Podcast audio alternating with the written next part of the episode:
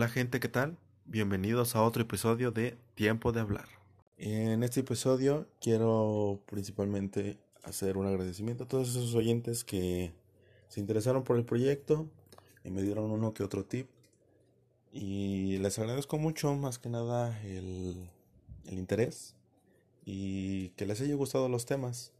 Realmente no los manejo. Eh, fue más que nada una parte de interés en cómo se dio el tema de manera eh, improvisada. Y básicamente fue eso lo que se desarrolló en el podcast. Una improvisación sobre el tema, pero que finalmente llega a una opinión. espero que haya sido de su agrado y que eso haya generado debate quizá entre las personas de su círculo, ya sean familiares, amigos, etc. Y que tengan una opinión al respecto eh, que cree debate.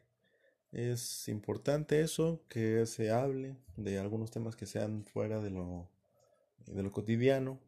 Es un tema interesante, educación, libertad, etc. Así que espero que les haya gustado. Y si aún no lo escuchan, les recomiendo que lo vayan a escuchar, así como el tráiler, para que tengan una idea de qué va todo esto. Dada esta introducción, comenzamos con el primer tema.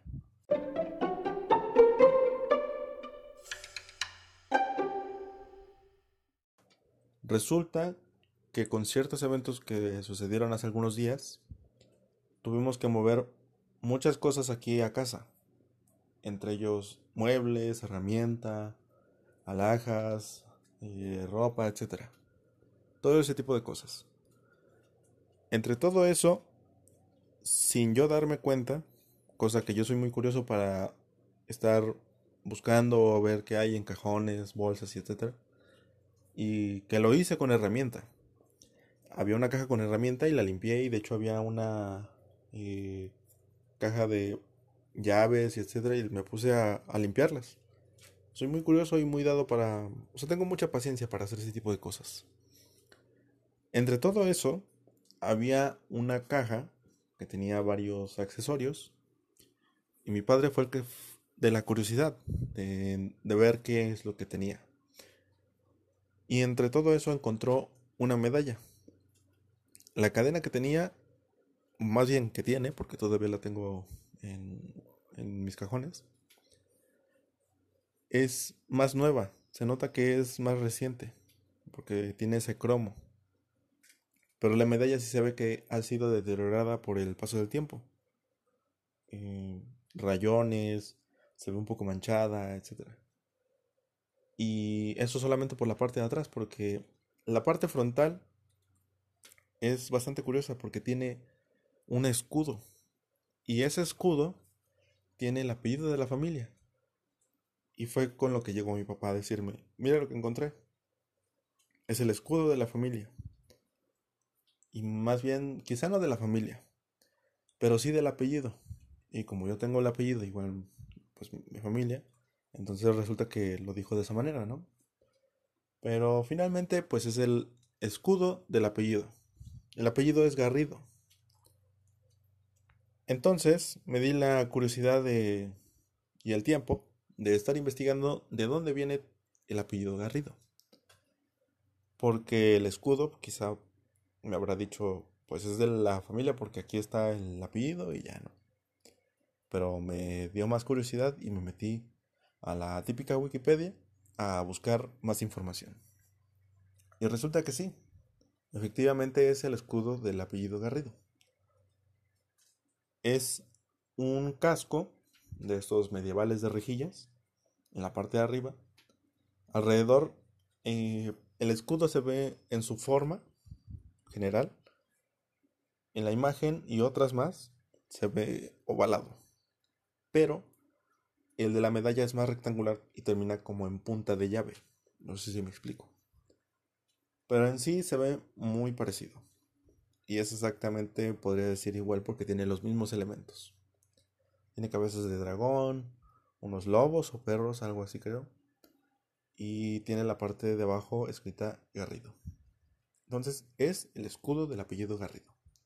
Resulta que su historia viene desde la antigüedad en las batallas. Aquí menciona que en la batalla del Salado, que fue en el año 1340, se encontró un caballero llamado de apellido Dios Ayuda, con siete hijos suyos, qué curioso nombre, y que llevando sus armas ensangrentadas, pasaron por delante del rey Alfonso VI, quien al verlos le dijo al padre, Garridos hijos llevas, en realidad de aguerridos, proveniente de guerra, refiriéndose a la valentía de los siete hijos y de ahí les quedó el apellido.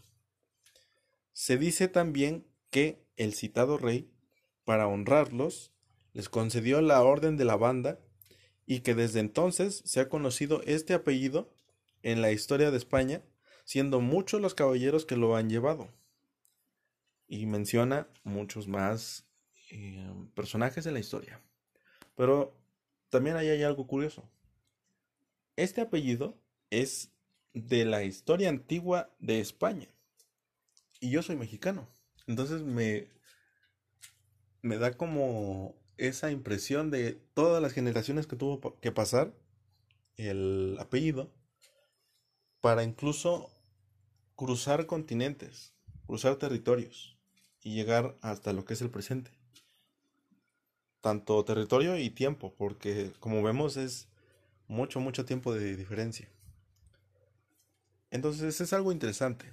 Yo invito también a que ustedes oyentes se den el tiempo de investigar este tipo de cosas, porque la verdad son curiosidades muy buenas.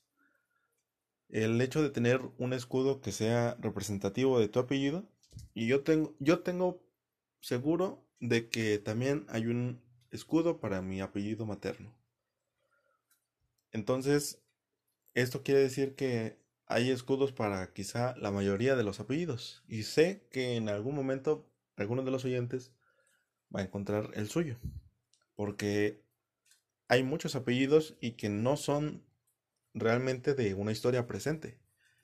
Si se dan cuenta, el, por ejemplo, el apellido Pérez viene tiempos antiguos usándose, pero no sabemos realmente el origen.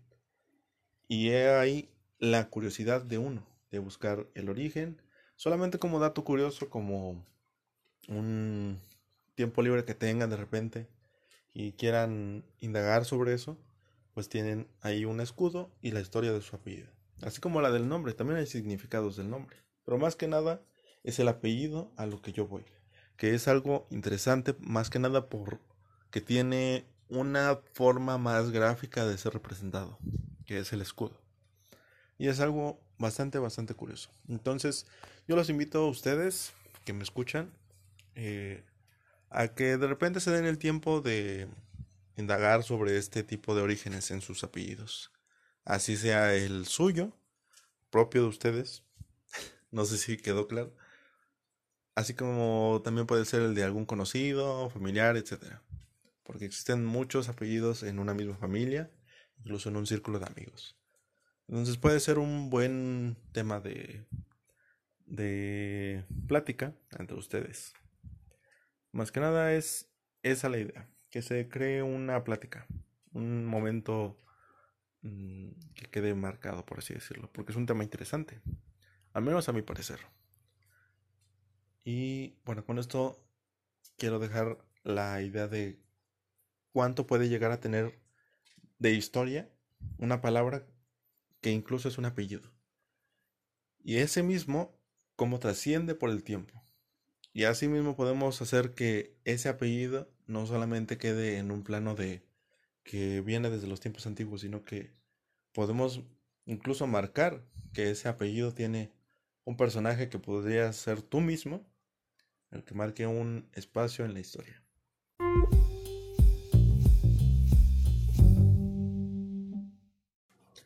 Hace algunos días también tuve una plática con una compañera en la que de repente se escuchaban música que era de ese tiempo en los que tus padres ponían para, eh, no sé, que de repente era del gusto de tus padres. Y me resulta curioso cómo ahora que uno crece, te das cuenta de cómo veías antes ese tipo de letras que eran como melancólicas, tristes, de arrepentimiento quizás, de tristeza, eh, de corazón roto, todo ese tipo de, de temáticas. Y que cuando uno era niño, no las tomaba así, sino como, ya quita tu música que eh, está bien aburrida y tal.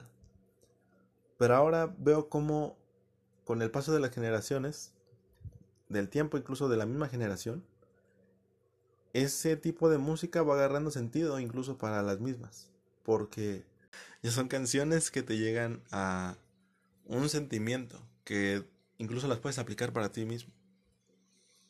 Así sea José José, incluso Luis Miguel, ese tipo de música, ¿me explico? O sea, canciones ya antiguas y que en algún momento marcaron un sentimiento en las personas que eran en ese entonces de nuestra edad. Y se me hace curioso ese cambio de percepción, como la música, incluso la que está ahora mismo, va a dejar de tomar un lugar así para las generaciones que vienen. Es decir, no va a sentir lo mismo, quizá, o incluso va a redescubrir ese sentimiento una persona que nazca en unos 30 años más. Porque incluso si nuestros padres tenían nuestra edad para cuando salió esa música, cuando nosotros teníamos, no sé, 6, 8 años, lo que sea, pero estábamos chicos relativamente, ese tipo de música no tomaba ningún sentido. Y sin embargo, seguía repitiéndose, porque para los padres era un momento que recordaban mucho. Y así va a haber más canciones que incluso unas se pueden ir perdiendo con el tiempo y se pueden redescubrir en unos años más. Y digo redescubrir porque realmente ya están hechas. No es que no se sepa que allí estén. Ahí están y, y habrá alguna persona que sepa que allí están y te las llegue a recomendar. Pero no todo el mundo va a tener ese conocimiento. Entonces, ese sentimiento de redescubrir algo que ya estaba con anterioridad publicado, es música que de repente toma un sentido diferente de como se tenía anteriormente. O sea, se puede decir que, bueno, en esa parte como que sentí que me fui mucho por las ramas. Pero a lo que voy es que la música que escuchamos ahora puede que para la gente que tenga hijos de aquí a unos años, 10 años, 20 años, no sé cuándo tengan planeado hacer familia. Eh, pero ese tipo de música va a tener un... algo así como un panorama diferente para esas nuevas generaciones. No va a significar lo mismo en su inicio. Y para cuando los gustos cambien, en este caso yo de aquí a unos años tengo familia a mí me gusta un tipo de música. Pasan unos años para ese futuro hijo o hija que tenga. Y no le gusta. Después de algunos años lo volverá a encontrar y va a decir, mira, esta canción me identifica mucho porque estoy pasando por este momento. Son sentimientos que no se van a mover de ahí. Las canciones quizá quedarán en el pasado, por así decirlo, ¿no? De alguna manera se dice así. Pero el mensaje y el sentimiento que tiene la persona al escucharlos son sentimientos que una y mil personas van a tener. Y ese tipo de sentimientos lo expresa ese tipo de música. Más que nada, la música de ese tipo de los 80s, 90s tiene mucho ese tipo de temáticas. Y es más melódica. A la que ahora es más una caja de ritmos repitiéndose y repitiéndose y que habrá temas muy buenos, pero que siento que pierden ese factor humano, que es el transmitir sentimiento, un mensaje, que te deje marcado, que digas, esta experiencia también la tengo y me identifico con la música porque es como el soundtrack de mi vida. Y muchas canciones que quizás son con ese tipo de cajas de ritmo, tengan ese, ese tipo de cercanía, pero no es lo mismo que una canción eh, de esos tiempos 80, 70, incluso antes quizá. Incluso hay canciones rancheras que he visto que gente de mi edad ha vuelto a hacer como mm, volver a, a, cantar incluso en fiestas o cosas así donde de repente son de relajo y tal. Pero que te das cuenta que tienen un mensaje que te deja marcado para ser eh, como reflexionado en pues esta persona también en, en, incluso en tiempos antiguos ya estaba en desamor, ya estaba triste, ya estaba en depresión, tal. Son sentimientos que se quedan en una historia de humanidad, porque siempre van a estar ahí para alguien, en algún momento van a aparecer, pero ya están ahí materiales que expresan ese tipo de sentimientos.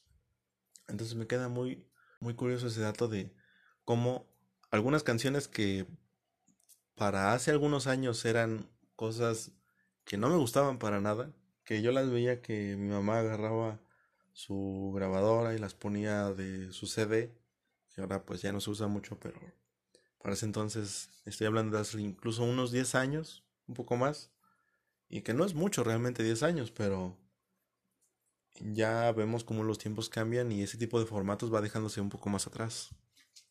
Y ese tipo de música va cambiando también en cómo lo perciben las nuevas generaciones y las anteriores. Es curioso eso. Más que nada, el hecho de que un familiar te comparta ese tipo de gustos te hace tener más cercano el ese como panorama cultural que hay en tu familia. Desde la música hasta lo que ven en entretenimiento. Por ejemplo, una película que ven mucho entre familia. O música que se escucha mucho mientras están haciendo algún aseo de la casa. Ese tipo de cosas son algo que siento que se debería de mantener.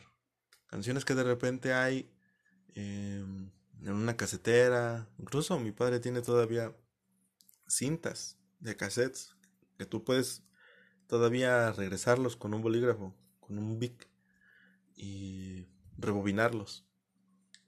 Eh, todavía son están en buena calidad. Bueno, la más aceptable. Pero es curioso cómo todavía hay cosas que, más que nada la música, se ha seguido manteniendo a pesar del paso del tiempo. Ya no son canciones para trapear.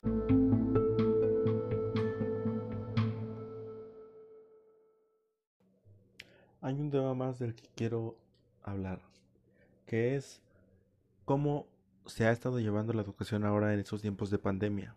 Y no de la manera técnica, sino de cómo se está viviendo realmente para uno como estudiante.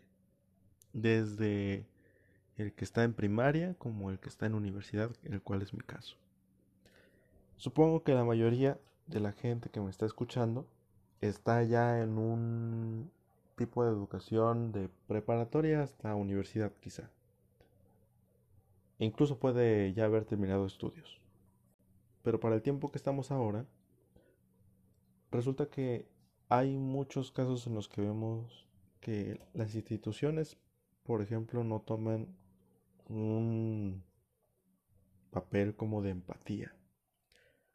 Porque independientemente de que la escuela podría estar como en falta de recursos por lo mismo de que, no sé, hay gastos, etcétera, el hecho de que exista una situación como esta debería de gestionarse de mejor manera, a mi parecer.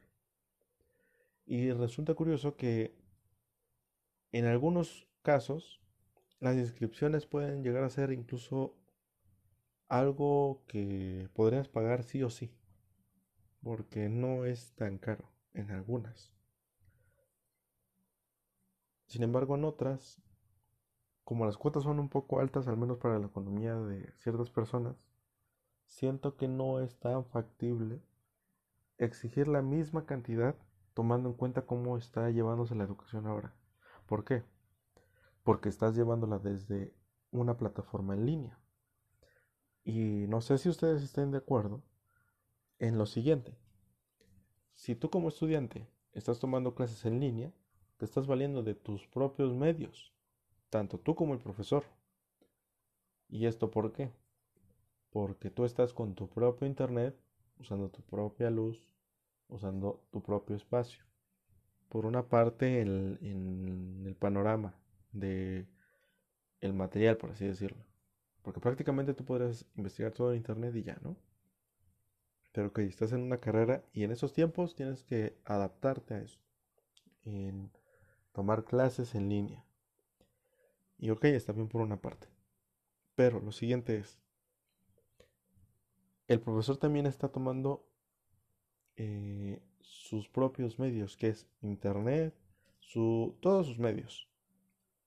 Tanto alumno como profesor está valiéndose por sus propios medios para tener y dar la clase. Entonces, si la institución, en mi opinión, está cobrando de una manera injustificada los mismos eh, precios y se supone que esos precios son para el mantenimiento y etcétera. En este caso no estamos haciendo uso de instalaciones porque no es posible hacer clases en forma presencial, al menos para la fecha en la que estamos eh, actualmente. Cuando se está publicando este podcast, aún no regresamos a lo que sería la nueva normalidad, se dice.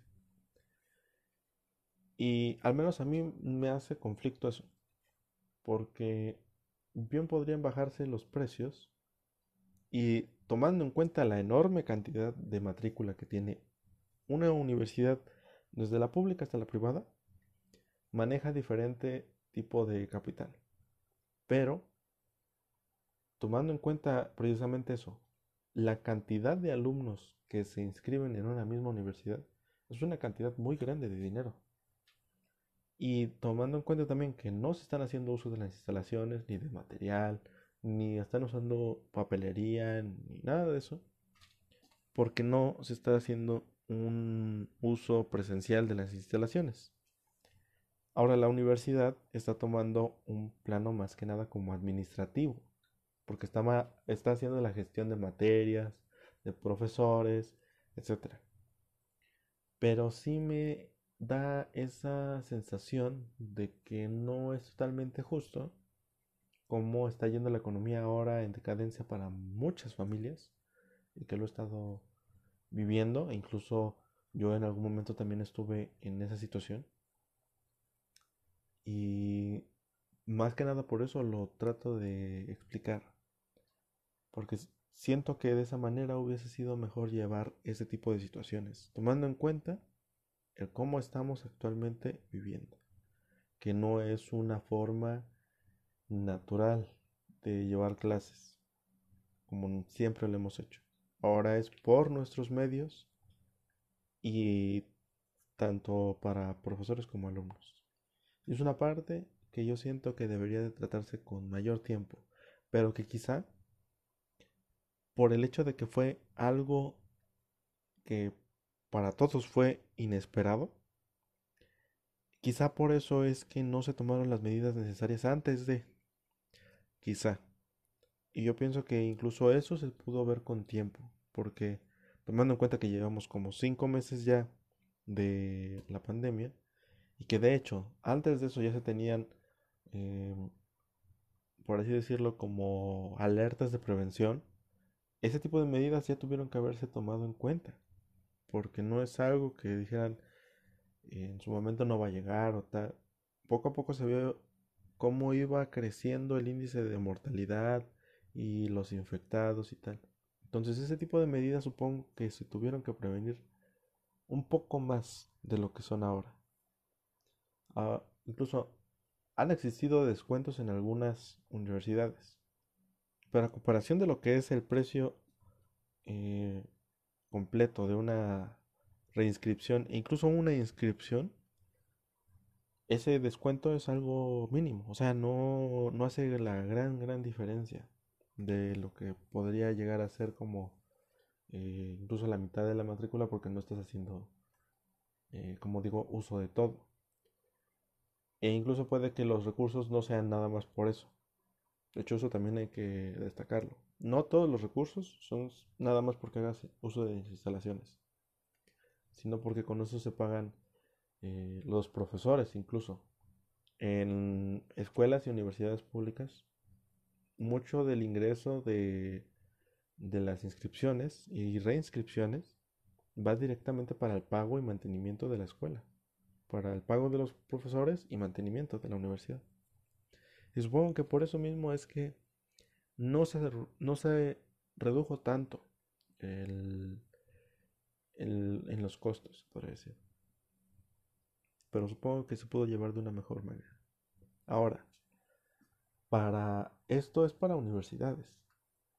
Para las generaciones eh, que son de primaria, secundaria, incluso kinder, porque también no se puede decir que no, ¿verdad? Incluso para estas personas, estos niños y niñas también, eh, se dice que es una educación que no es tan mm, fundamental, se podría decir que te lleve a, a un camino ya directo. ¿Me explico? Tú estás estudiando ingeniería en tal, pues estás llevando materias que te llevan a ingeniería en tal. Pero cosas como las matemáticas se basa de saber sumar, saber restar, aprender a leer, la caligrafía, etcétera, no son algo que realmente no puedas aprender por tus medios. Es decir, quizá hay familias que realmente no tengan esa forma de enseñar, pero no es tanto el riesgo para esas generaciones porque son conocimientos que incluso en casa se los pueden enseñar.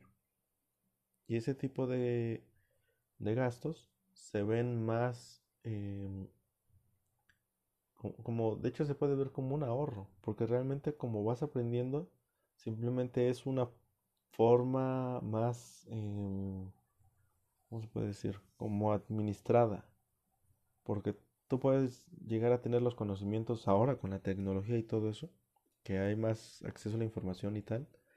Tú puedes incluso llegar a tener los mismos conocimientos de una persona de mayor grado a ti, sin necesidad de haber estudiado en la misma escuela o tener el mismo grado académico, se puede decir, en la formalidad de una escuela.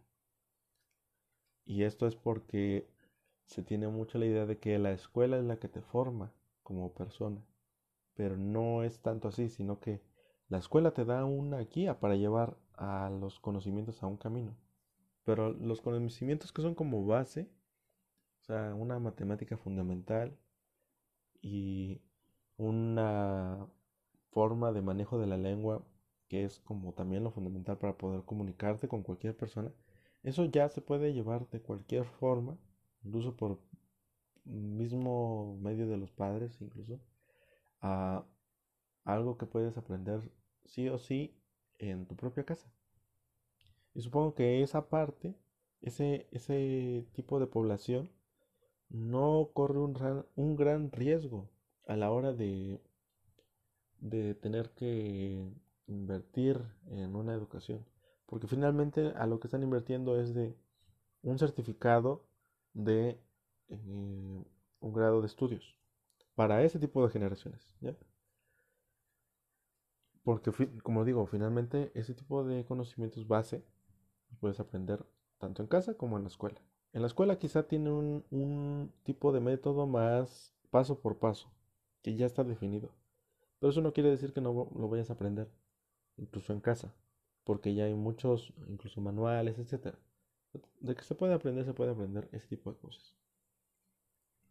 Pero finalmente es la parte administrativa de esos estudios lo que se tiene que hacer, eh, que se tiene que costear.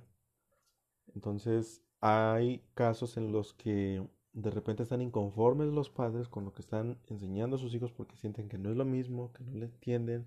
Incluso los mismos niños dicen, ¿sabes qué, papá? No, no entiendo qué me está explicando. O sea, no, no logro captarlo porque no es lo mismo. No hay esa conexión del profesor al alumno como la había normalmente. Entonces, esa parte es muy importante.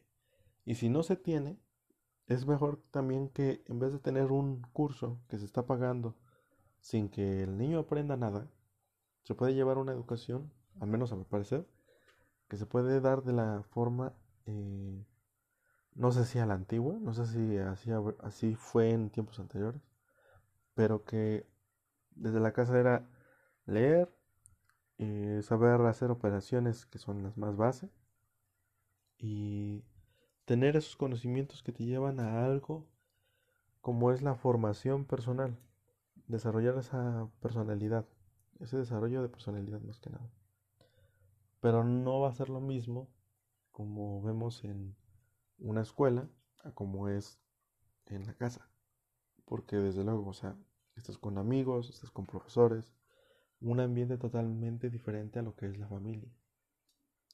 Y es por esto mismo de que hay mucha controversia con eso, de que si los estudios en un grado más bajo son, eh, son un gasto quizá innecesario para algunos, pero para otros son algo que se tiene que hacer sí o sí, hasta los que son de universidad, como en mi caso, que ven estos gastos como algo excesivo, porque no se está haciendo eh, un uso propio de las escuelas como era normalmente. Siento que ese es un tema que da para más, pero al menos espero que se haya quedado claro. De que estos tiempos realmente van para, para largo. Se ve que este, este padecimiento va tanto en lo económico y todo, todo, va para largo porque hay mucho avance quizá que se va dando por noticias y tal, pero que realmente no te da una certeza de que va a llegar el día de mañana. Obviamente no es así, es una forma literal o figurada de decirlo. Eh, más bien figurada. Pero que finalmente se puede decir que va a llegar a terminar, pero no en un tiempo próximo, sino que va a llevar un, tiempo más largo. Entonces este tipo de medidas que están haciendo con educación, la economía y tal, van siendo muy diferentes en una a la otra porque se ven las prioridades de la, de la gente. En lo económico, porque necesitas tener ingresos para llevar a tu familia. Y en la educación, porque es la parte de que, al menos para grados más altos, de, no sé, a lo mejor incluso desde secundaria, ya te interesa de que estés invirtiendo realmente en una educación buena, que te esté dando un, una base de verdad académica y que te sientas satisfecho pagando eso. Que ojalá digan muchos que la educación debe ser gratuita y tal, pero pues no es la realidad. Entonces, uno pagando esa educación se debería de sentir satisfecho de hacerlo, porque estás aprendiendo realmente y tienes un conocimiento cuando acabas esos grados de estudio. Pero cuando no es así, te ves en la necesidad de dejar eso y desarrollar esas habilidades que quizá aprenderías en una escuela, en un curso que a lo mejor no está llevándose de la mejor manera y que van a generar quizá un mayor desarrollo eh, intelectual en, en un grado un poco más alto de lo que va la gente en promedio en ese grupo de clases. Si lo saben llevar de la manera correcta, obviamente. Porque, o sea, seamos realistas, tampoco todo mundo tiene como la, la facilidad de enseñar como un profesor. Y no se está cuestionando aquí la labor del profesor, sino que la situación evita que esa labor sea eh, bien desarrollada. Porque el profesor realmente no tiene la culpa de esto, de que los medios le hayan sido limitados para poder enseñar. Eso no tiene la culpa nadie. Esto fue algo espontáneo que surgió de repente y que pues, lamentablemente no se puede regresar el tiempo para eh, evitar todo este tipo de consecuencias. Pero al menos los medios en los que se están haciendo están generando ese tipo de inconformidades. Y siento que en, algunas tienen razón y en otras son más cuestionables. Por la parte de cómo se está llevando la economía para los estudios, siento que hay mucha inconformidad por cómo se están haciendo eh, uso de los recursos como si se estuvieran haciendo uso de las instalaciones. Y en muchos casos no es así. Por ello siento que de repente hay mucho eh, enojo de los padres al ver que sus hijos no están aprendiendo y dicen, oye, pero es que estoy haciendo... A veces, bueno, no todos obviamente, pero de repente sí he visto que y escuchado que hay gente que dice que está haciendo pues el esfuerzo para hacer que aprendan y que no es posible que terminen diciendo que no están entendiendo. Pero es que los medios no dan para ello. No es lo mismo. No es lo mismo tener a un profesor que tienes frente a ti explicándote y dándote el tiempo de hacerte entender eh, ciertas cosas a tener las dificultades de que se te va la señal, no tienes energía eléctrica de repente o de repente hay mucho ruido en el ambiente en el que estás. O sea, es una situación totalmente diferente. Y que si se hubiera tomado más en cuenta eso y se hubiese preparado, se puede decir como las instituciones para ese tipo de cosas con anterioridad, esto sería otra historia, porque esto de las pandemias y etcétera es algo que quizá no se veía muy cercano, pero que eventualmente iba a pasar. No sabíamos cuándo, no sabíamos por qué, ni cómo, pero en algún momento iba a llegar por un descuido de lo que sea. Y así como pasó en esta ocasión, pueden pasar muchísimo tiempo más y volver a suceder con algo quizá más leve, más controlado, porque ya se tiene la experiencia de esto, o puede incluso ser de la misma magnitud. Pero si incluso con este tipo de experiencias no se tiene un plan de cómo llevar a mejor camino toda la discusión que se llevó en, este tipo de, casos y llega otra situación así a futuro y no se soluciona, va a ser más relajo todavía, va a ser más problemático, porque va a ser como un otra vez están haciendo más de lo mismo. Y si llegan a esas inconformidades va a haber, supongo que en algunos casos va a haber más eh, enojo de parte de los padres, va a ser más el, el ¿cómo, pues, ¿cómo se podría decir? Como el despojo de la educación de algunos niños y incluso jóvenes estudiantes de alguna carrera, desde una carrera técnica hasta una carrera este, de licenciatura en ingeniería. Y siento que eso es lo que debería de importar más que nada, ver que en lugar del interés económico, estás tratando con personas que no tienen los medios para poder trabajar con ello. Y se debe de tener más en cuenta ese tipo de apoyo más que lo económico que es finalmente para un en mi opinión claro eh, para un costo administrativo más que para una inversión educativa que estás haciendo uso de tus propios medios para poder llevarla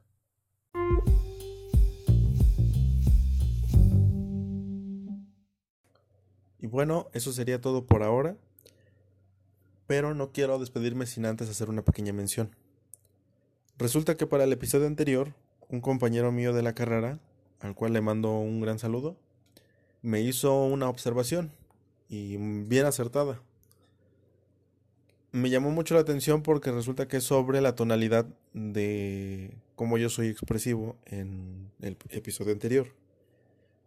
Mi voz es muy plana, se podría resumir de esa manera este, lo que él me dijo, más lo voy a explicar como él me lo justificó. Pero básicamente yo entendí que mi voz es más plana, no tiene tanta variación.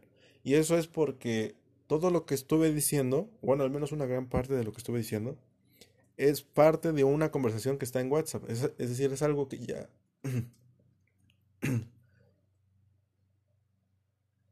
Es decir, es algo que ya está escrito. Entonces la parte de expresarlo es un poco complicado para mí porque no tengo experiencia y porque a la hora de leer yo tengo una forma de leer, que es esa la que estoy expresando en el episodio anterior. Y pues tienes razón, es diferente tener que expresar algo cuando lo estás leyendo. Y tiene razón en cómo lo justifica. Resulta que me dice lo siguiente. El 80% de la comunicación con una persona es puro lenguaje corporal. Ademanes, miradas, movimientos, posiciones, etc. Todo lo que tenga que ver con lenguaje corporal conforma el 80% de esa comunicación en ese momento. El 10% es el mensaje que transmitimos. Solamente ese 10%. Y el otro 10% es la tonalidad. Porque eso es importante. No vas a transmitir es como un mensaje. Tú lo mandas y la persona lo puede interpretar y darle la tonalidad que sea. Entonces simplemente está captando ese 20%, que es el mensaje, pero no tiene la tonalidad propia. Es muy diferente un mensaje de texto a un, eh, mensaje de voz. Por eso es que, eh, bueno, al menos yo con amistades eh, acudo mucho a los mensajes de voz porque siento que transmiten más el mensaje porque soy más expresivo a la hora de hacerlo en ese momento. Y como todo este episodio anterior fue de una conversación escrita, pues se me hizo un poco complicado recordar cómo lo expresé en ese momento. Pero tiene razón. La expresión debería ser más entonada para que el mensaje quede más claro. Eso es este algo importante. Tienes que transmitir más que comunicar. E, es decir, tienes una sensación de lo que estás hablando. Y si tú quieres dejar eso bien claro para la otra persona, tienes que entonarlo con cierto sentimiento. Con si te produce alegría, pues lo vas a entonar como tal. Si te produce tristeza, lo vas a entonar como tal. Y esas variaciones son las que le dan la esencia al mensaje. Así sea una conversación, una conferencia, una presentación, un evento, lo que sea. A la hora de comunicarse es muy importante eso, la entonación. Y eso es lo que marca mucho el estilo de cada persona a la hora de expresarse, en cómo entonas. Y también la forma corporal, el lenguaje corporal, que es lo que mencioné antes. Pero en estos ejemplos, todo es más que nada físico. Pero en este caso, al ser algo que simplemente es un audio que se está escuchando, es un poco, un poco complicado es un poco complicado para mí tratar de expresarlo tal cual como lo leí, porque, como digo, es un texto, es complicado. Y no trato de justificarme, pero es una parte que siento que quizá mucha más gente puede llegar a sucederle y es algo que debería de tomar en cuenta. Entonces le agradezco a este compañero este tipo de observaciones y así cualquier otra persona que tenga alguna observación me la puede hacer llegar. Y bueno, eso sería todo por ahora. Les agradezco mucho su tiempo, su atención. Espero que les haya gustado el episodio, que hayan tenido un rato agradable, un rato entretenido y que eh, si tienen alguna sugerencia me la hagan saber. Eh, supongo que más adelante daré un medio en específico para que puedan hacer llegar eso. Pero eh, si quieren de una vez poder transmitir como su opinión o algo que quieran que pueda agregar yo para esos podcasts, pueden encontrarlo en Anchor, que es la aplicación, se podría decir, como raíz de esto. Y ahí pueden directamente eh, mandar un mensaje de voz, obviamente, al mismo nombre de este podcast, Tiempo de Hablar en el que pueden, eh, lo van a identificar luego, luego por la foto y por los episodios. Es lo mismo, es exactamente lo mismo que vean en otras plataformas, está en Anchor, porque es la raíz.